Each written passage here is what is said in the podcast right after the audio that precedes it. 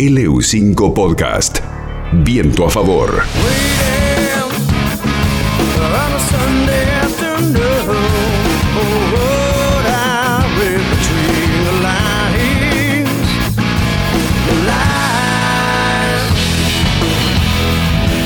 El 3 de diciembre del año 2015 el mundo rockero conocía una noticia absolutamente devastadora. Era una trompada porque encontraban sin vida en un colectivo de gira, en un autobús que lo llevaba con su banda, los Wildabouts, eh, por el estado de Minnesota para dar un concierto en la ciudad de Bloomington, el cantante Scott Wayland, que tenía nada más que 48 años pero una cantidad de anécdotas y una cantidad de rock y una cantidad de vida que parecía un tipo de setenta y pico. Había formado nada menos que a los Stone Temple Pilots y se había convertido en uno de los referentes absolutos del el grunge, más allá de no pertenecer a ese grupo selecto de las bandas de Seattle, de no pertenecer geográficamente con su eh, con su banda, logró ingresar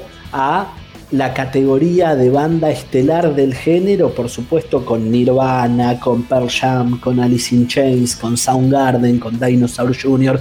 y tantos otros. Stone Temple Pilots tuvo una vida recontra exitosa de la mano de Scott Wayland y yo no quiero hablar en pasado de Stone Temple Pilots porque después de la muerte de Wayland continúan grabando discos, haciendo giras y demás. Pero no vamos a hablar de los Pilots, vamos a hablar de Scott Wayland porque la noticia lo involucra directamente. Había nacido el 27 de octubre del 67 en la ciudad de San José, en el estado de California, Estados Unidos, y a partir de ahí todo había sido un bardo. Bueno, no sé si a partir de ahí, porque su primera niñez tuvo un desarrollo bastante normal o al menos bastante habitual, pero Scott Wayland cuando se murió provocó una reflexión en la mayoría de la gente que lo conocía personalmente y quienes no lo conocíamos lógicamente personalmente, pero sí su obra y su historia de bardos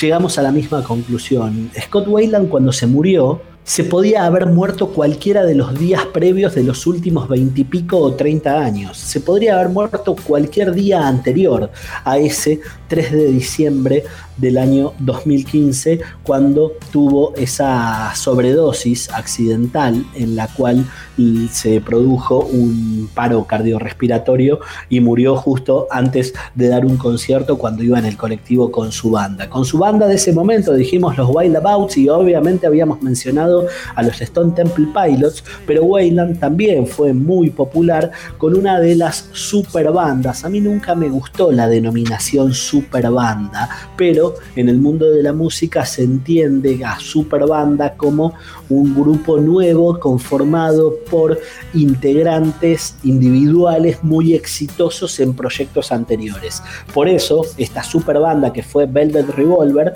tenía a eh, Slash, tenía a Duff McKagan de los Guns N' Roses, tenía realmente una formación muy importante y cantaba Scott Wayland, que ya era un tipo recontra consagrado. Con los Velvet Revolver sacó dos discos y después ese proyecto se terminó y volvió a los Stone Temple Pilots, mientras en simultáneo también hacía discos en plan solista firmados simplemente como Scott Wayland. Scott Wayland fue un tipo recontra importante porque vocalmente técnicamente desde la lírica y desde la palabra cantada fue uno de los mejores dentro de ese género y hablando obviamente del rock de los 90 para, esta, para, para la actualidad, en esta parte del rock que podemos entender como contemporánea más allá de que ya no es tan moderno hablar de cosas que ocurrieron hace 30 años. Scott Wayland es un tipo sobre el cual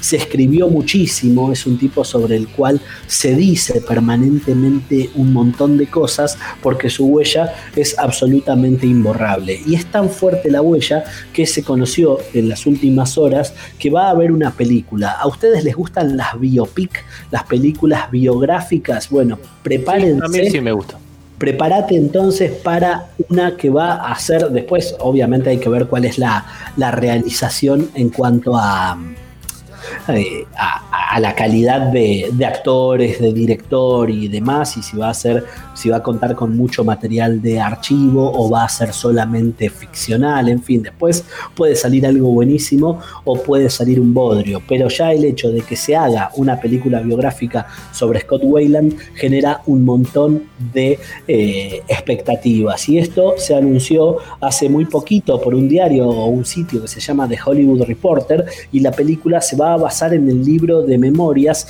que el cantante de los Stone Temple Pilots había publicado y se llamaba Paper Hearts. La intención de esta obra, según dice el comunicado de prensa, será la de narrar la agitada historia artística y personal del músico californiano de un modo bastante fiel a lo que el cantante escribió en sus propias memorias que se llamaron Not Dead and Not for Sale, que fue su autobiografía que se publicó tres años antes de su muerte en el 2012. Los encargados, en realidad las encargadas, porque son dos mujeres de guionar esta película, se llaman Jennifer Erwin, que es la cofundadora de una productora llamada Dark Pictures, y Anne Vegan. Al respecto de esta película, Jennifer Erwin comentó, es un honor tener la confianza para contar la historia de Scott y la capacidad de retratar los lados menos conocidos de él el hombre tierno y amoroso, el atleta de secundaria, el alma melancólica y el legendario líder que siempre será.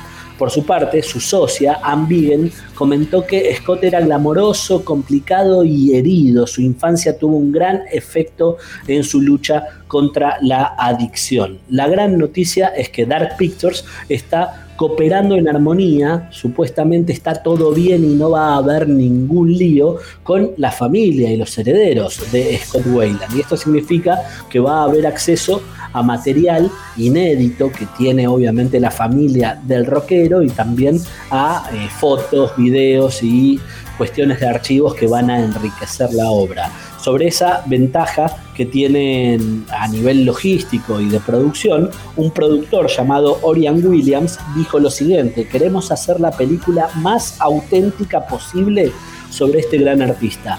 Más allá de las memorias de Scott, conectarse con los más cercanos a él es Em, importante para obtener los detalles correctos. El líder de los Velvet Revolver y de los Stone Temple Pilots, continúa el comunicado de prensa, murió a sus 48 años a causa de una sobredosis accidental de drogas. Se destaca siempre el carácter de accidental para que nadie insista en una idea que fue muy fuerte, difundida muy fuertemente en el momento del conocimiento de aquella muerte que tenía que ver con el suicidio. Scott Wayland no se suicidó.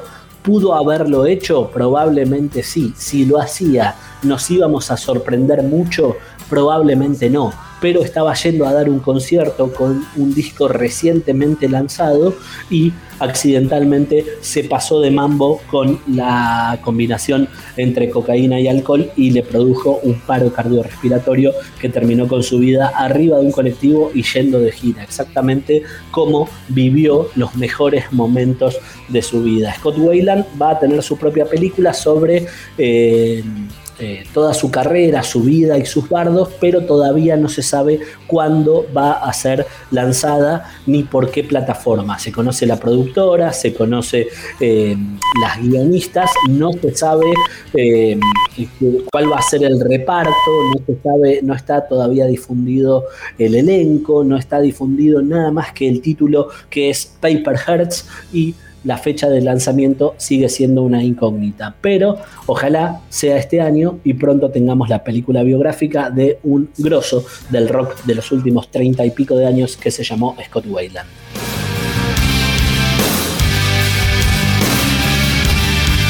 Seba Valero, aire fresco en viento a favor.